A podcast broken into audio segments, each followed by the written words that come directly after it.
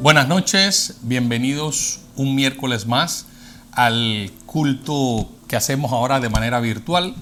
Esta noche quisiera compartir con ustedes la palabra que Dios eh, ha puesto en mi corazón y espero que sea de edificación para ustedes así como lo fue para mí mientras eh, la preparaba. Pero antes de iniciar eh, y compartir la palabra, quisiera que estuviéramos orando y pidiéndole a Dios este, que nos bendiga a través de lo que todo que vamos a hacer en esta noche. Señor, te damos gracias en esta noche por tu infinito amor y tu infinita misericordia. Sabemos que como país y como mundo estamos viviendo tiempos difíciles, sin embargo confiamos en ti Dios.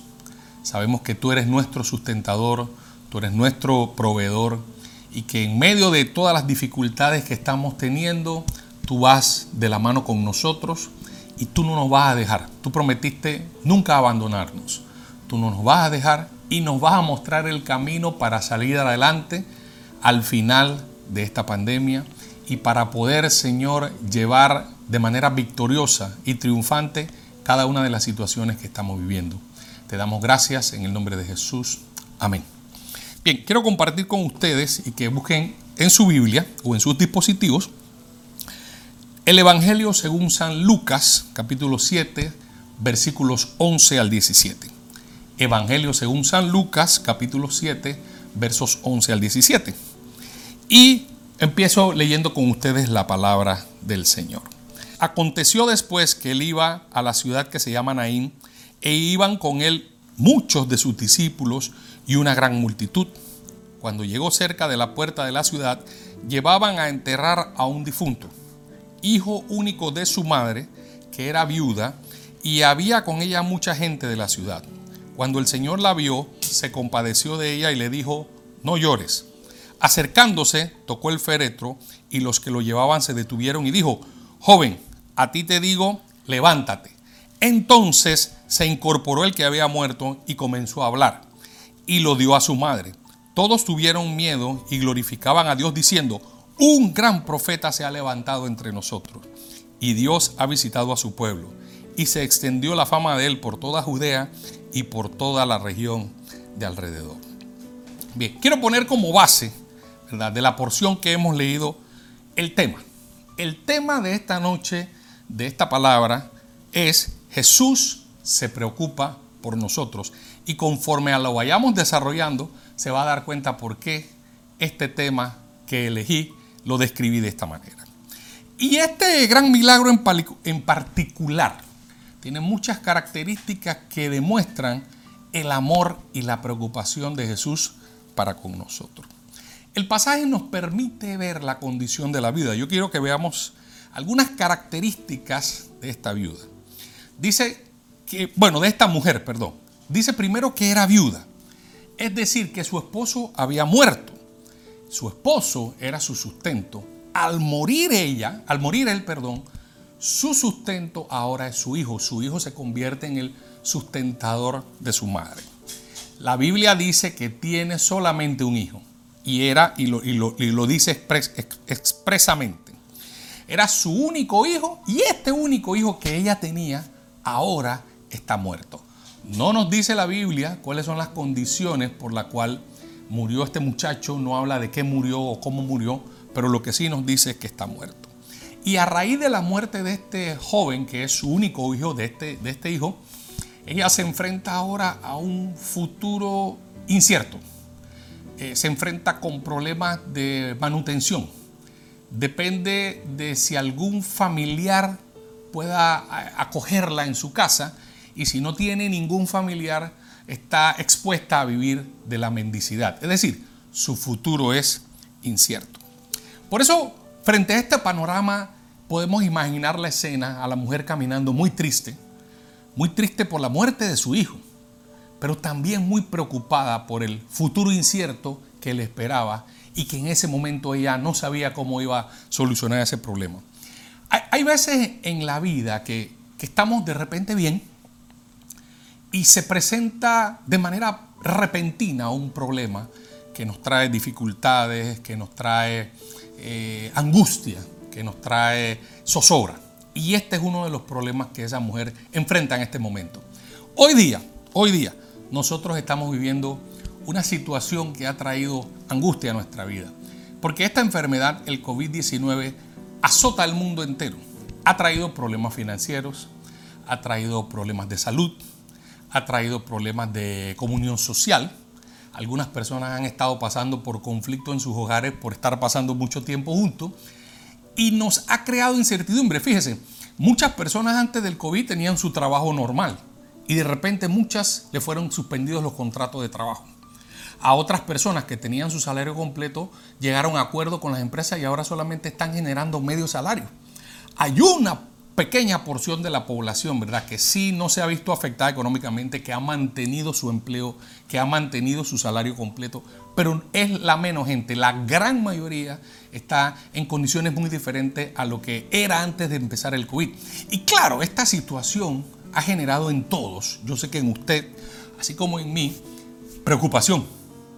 Ha generado este, escasez de dinero, ha generado eh, aumento de deudas ha generado el que no podamos hacerle frente a los compromisos como lo hacíamos inicialmente. No sabemos cuánto tiempo va a durar esta pandemia y todavía, ¿verdad? Eh, no, no hay una vacuna que defina la curación total de, este, de esta enfermedad. Entonces, así como la viuda tenía muchas incertidumbres, yo sé que usted, muchos de ustedes, así como yo, tienen incertidumbre de qué va a pasar al futuro, de qué va a ser de nosotros a futuro.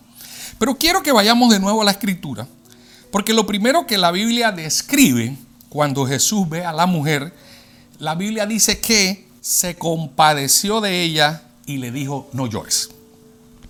Mire, lo primero que pasa aquí es Jesús se identifica con la mujer, se identifica con su tragedia, se identifica con el hijo muerto y se identifican con su dolor y pérdida, pero la Biblia me encanta lo que dice, que tuvo compasión de ella.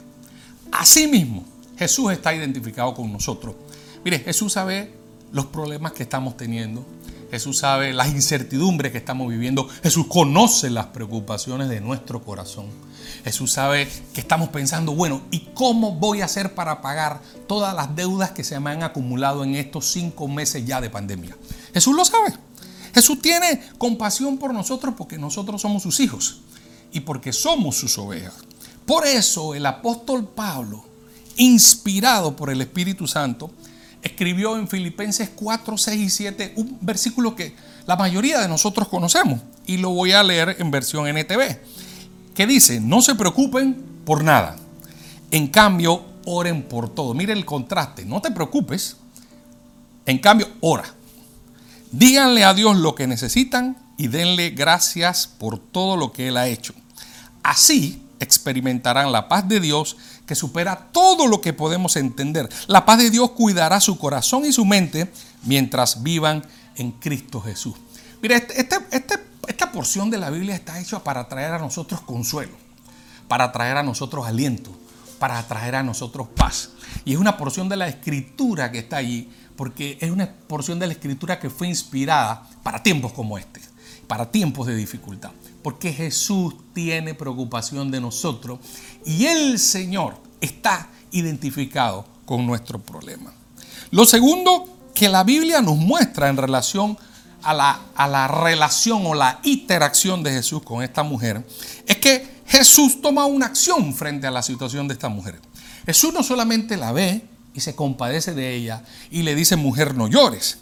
Él tiene compasión de ella, pero él sabe que ella requiere algo más que su compasión, algo más que su identificación con ella. Realmente esta mujer requiere una intervención de parte del Señor, aunque ella no lo sepa. Pero Él sabe que ella requiere una intervención de parte de Él. Y es que fíjese, cuando nosotros caminamos en esta vida cristiana, no solo basta con compadecernos del hermano que está pasando hambre. No, no es suficiente orar por el que está necesitado. Fíjese, yo no he dicho que no es necesario. Sí es importante compadecerse, sí es importante identificarse con la causa, sí es importante orar porque tiene necesidad. Pero todo eso está incompleto si no hay un siguiente paso. ¿Y sabe cuál es? La acción. Frente al problema de ella, de esto, de, de esta mujer, Jesús ejecuta una acción. Y me gusta mucho eso porque Fíjense que una vez un intérprete de la ley le pregunta a Jesús, Señor, ¿quién es mi prójimo? Y el Señor le relata la famosa parábola del buen samaritano. La parábola del buen samaritano podemos resumirla de esta manera. Un hombre es asaltado por ladrones. Los ladrones lo despojan de todo lo que tienen y lo dejan herido. Por el camino donde fue asaltado, la Biblia dice que pasa primero un sacerdote y luego un levita. Y ambos pasan, lo miran, ven el problema y pasan de largo. Sin embargo, el pasaje también narra que un samaritano, miren, los samaritanos eran considerados por los judíos prácticamente personas paganas.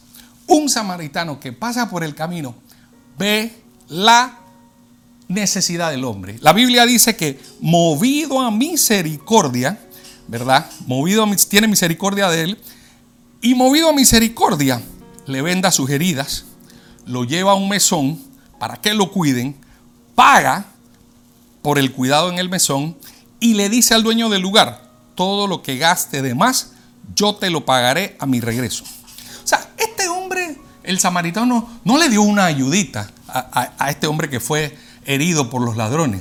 Se preocupó realmente de él. Realmente lo que hizo fue que resolvió el problema. No sabemos qué tanto dinero no tenía este samaritano. Pero lo que sí muestra Jesús a través de esa parábola es que la compasión y la misericordia deben estar acompañadas de una acción.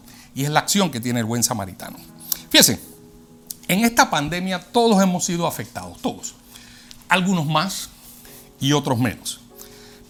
Algunos, este, nuestros recursos se han visto pues afectados a lo largo del tiempo. Ya les dije que vamos para cinco meses y algunos han estado pasándola muy difícil desde, el primer día, desde el día uno.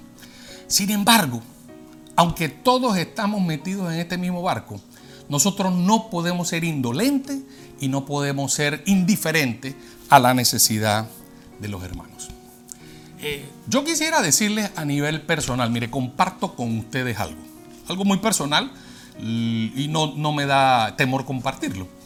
Eh, pues en el lugar donde yo trabajo, desde el mes de abril, a nosotros eh, suspendieron a mucha gente, quedamos algunos trabajando, pero los que estamos trabajando estamos pues a medio salario. Entendemos la situación y en solidaridad con la empresa decidimos estar a medio salario, ¿verdad? Porque así podemos sobrevivir, al final todos. Eh, el tema es que al tener medio salario, pues todas las deudas y compromisos que personalmente yo tenía, no he podido cumplirlas. Por ejemplo, en el mes de julio ya yo cumplo cuatro meses que no he podido pagar mi casa y cuatro meses que no he podido pagar la letra de mi auto. Así que he tenido que acercarme a los bancos, he tenido que llegar a acuerdos, he tenido que negociar deuda. Bueno, como buen contador que soy, eh, sé cómo moverme en este tema.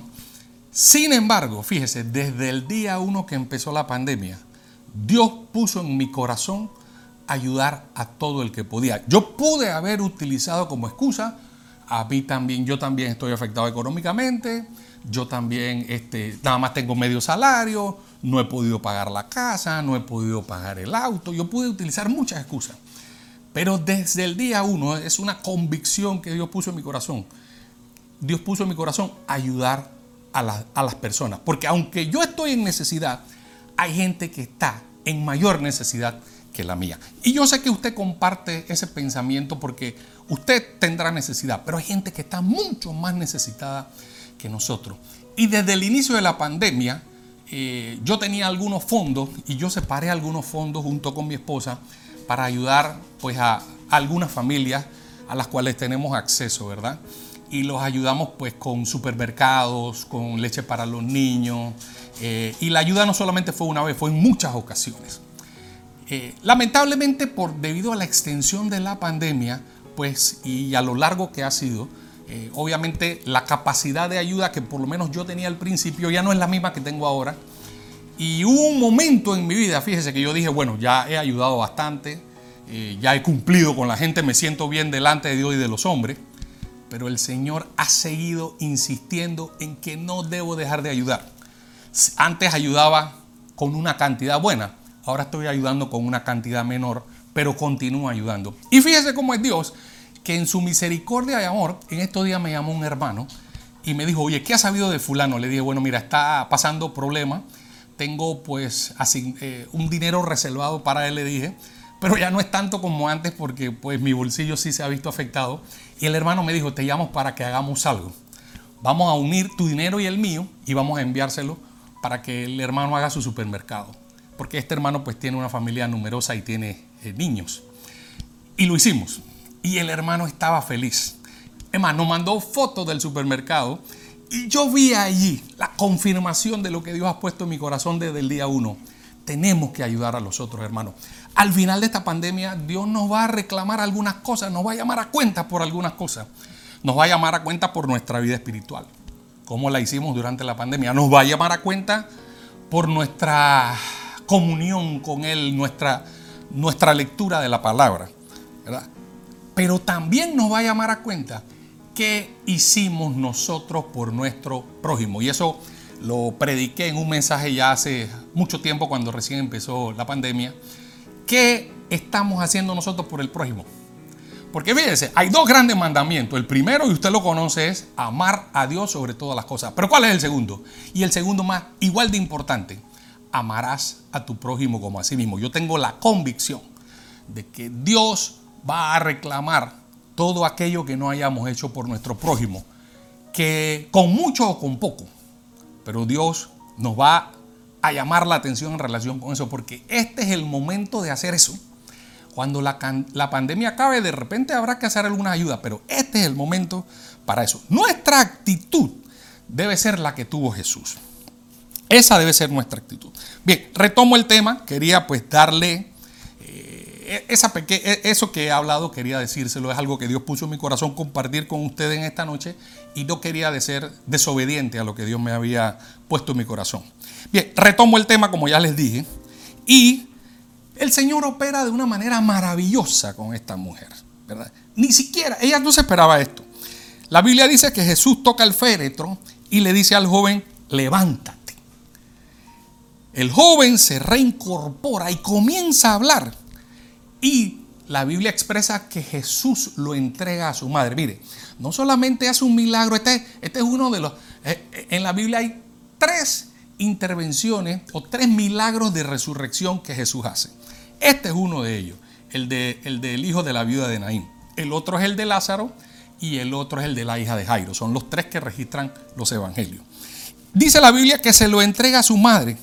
Mire, esta entrega cuando Jesús resucita a este joven y se lo entrega a su madre, esa entrega tiene tres significados importantes. Con esa entrega Jesús le está diciendo a la mujer, mira, se acabó tu llanto, terminó tu problema, volvió tu sustento y tu seguridad, se acabó tu incertidumbre. Porque cuando este hombre resucita, la mujer que había perdido toda esperanza y que había perdido ya hasta propósito de vida tal vez, vuelve a recuperarlo todo. Y me encanta cómo Jesús en su identificación con esta mujer, ¿verdad? Le entrega a su hijo y yo me imagino la cantidad de emociones que hubieron en todas las personas alrededor cuando vieron este milagro. Esta es una acción que produce resultados. Fíjese, ¿qué va a hacer el Señor para ayudarnos después que termine esta pandemia? Yo no sé. Yo no sé, yo, yo la verdad, si usted me preguntara a mí, yo no sé qué va a hacer el Señor, pero yo sé que algo va a hacer.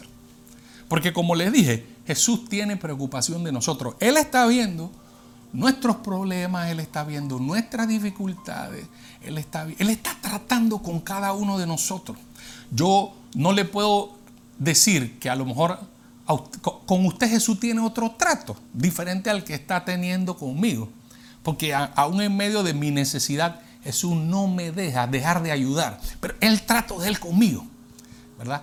Pero yo supongo que también usted tiene un trato con Dios. El Señor está tratando con usted en, su casa.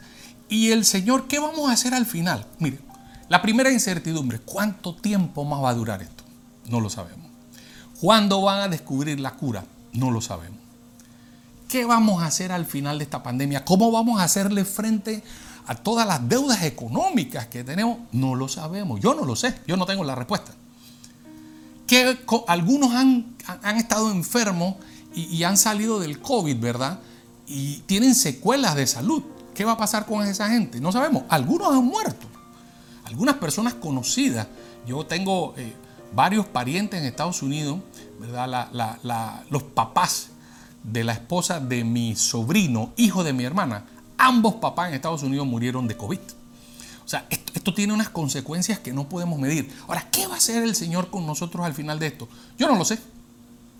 Pero yo sí sé que así como intervino, mire, así como tuvo compasión de esta mujer, y así como intervino en la vida de ella para devolverle su esperanza, para devolverle su sustento, para devolverle su razón de vida, el Señor lo va a hacer con nosotros.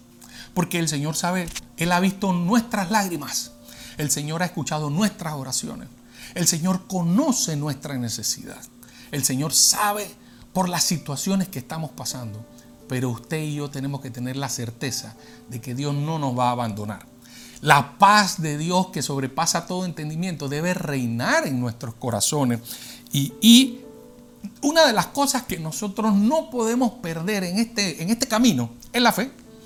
Fíjese que cuando el Señor va en el mar de Galilea, que iba hacia la región de los Gadarenos con sus discípulos, que se desata aquella tormenta famosa, que el Señor lo levantan, Señor, ¿no ves que perecemos? Y levanta y reprende a los vientos y a las olas. ¿Qué le reclama el Señor a los discípulos? ¿Por qué no tuvieron fe? Es lo que le reclama el Señor. Lo mismo cuando Pedro le dice, Señor, si eres tú, manda que vaya a ti sobre las aguas. Y el Señor que le dice a Pedro, ven. Pero dice la Biblia que Pedro, al ver el fuerte viento que tuvo, miedo y comenzó a hundirse. ¿Qué le reclama el Señor? El Señor lo que le dice a Pedro ahí, ¿dónde, está tu fe? O sea, una de las cosas, no, le, dice así, aquí tengo el texto, hombre de poca fe, ¿por qué dudaste?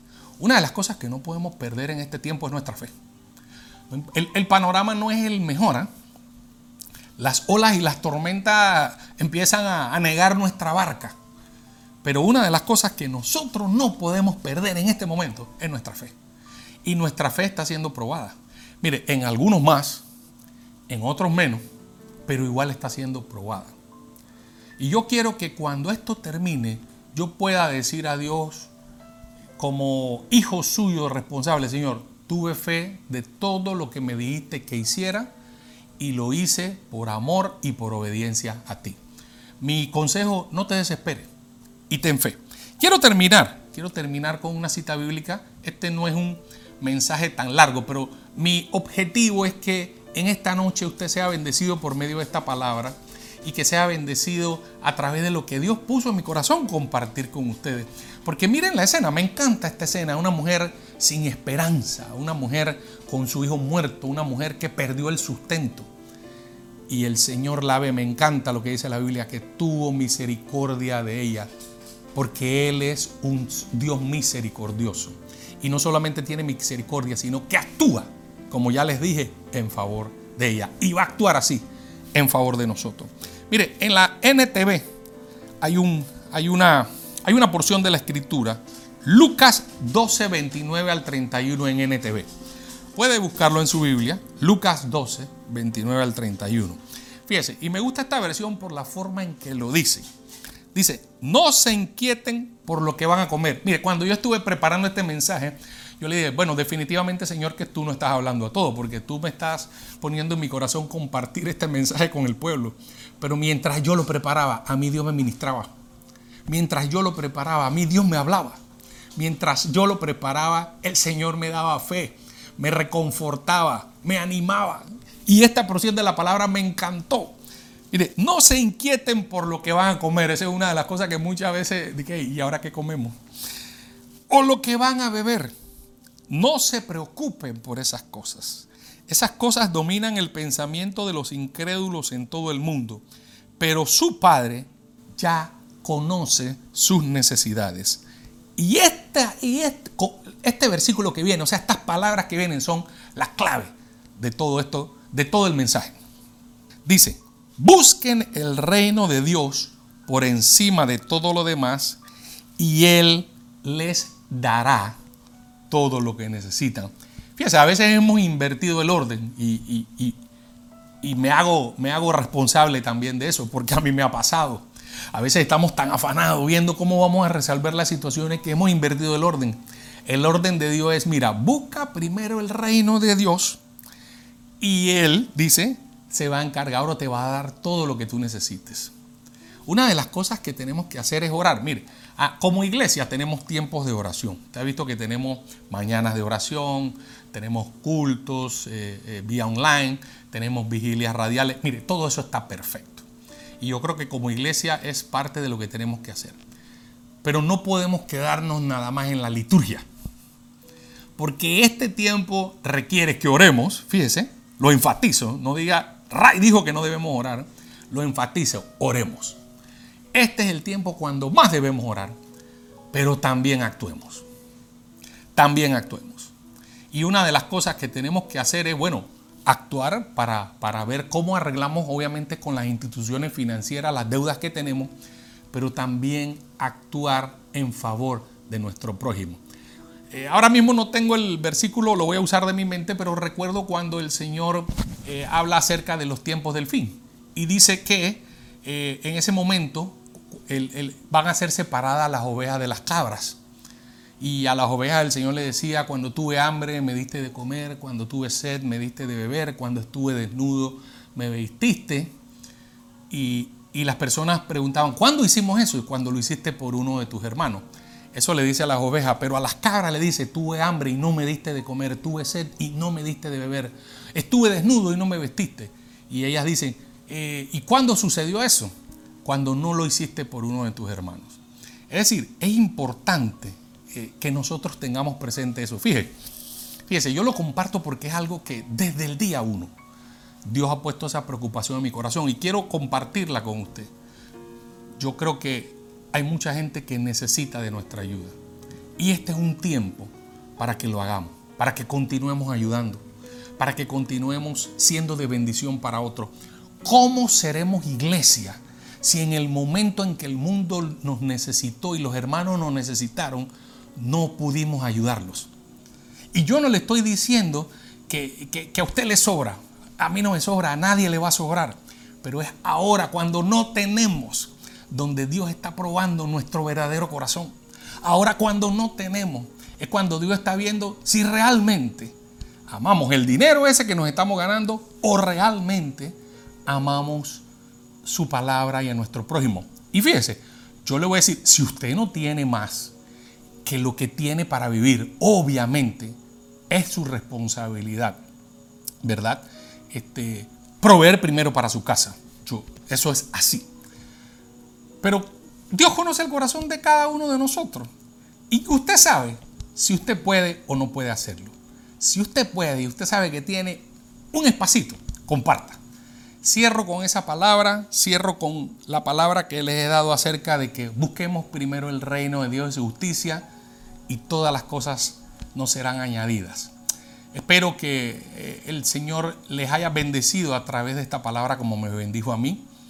Quiero decirles que no deben preocuparse, no, no tengan temor.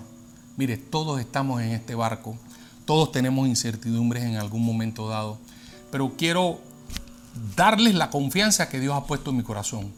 Él se va a encargar de solucionar nuestros problemas al final de esta pandemia. ¿Cómo lo va a hacer? Solo Él lo sabe. Pero esté tranquilo. El Señor está contigo. El Señor te va a bendecir. El Señor te va a suplir. El Señor es tu proveedor. Dios les bendiga. Buenas noches y espero que hayan disfrutado de esta palabra.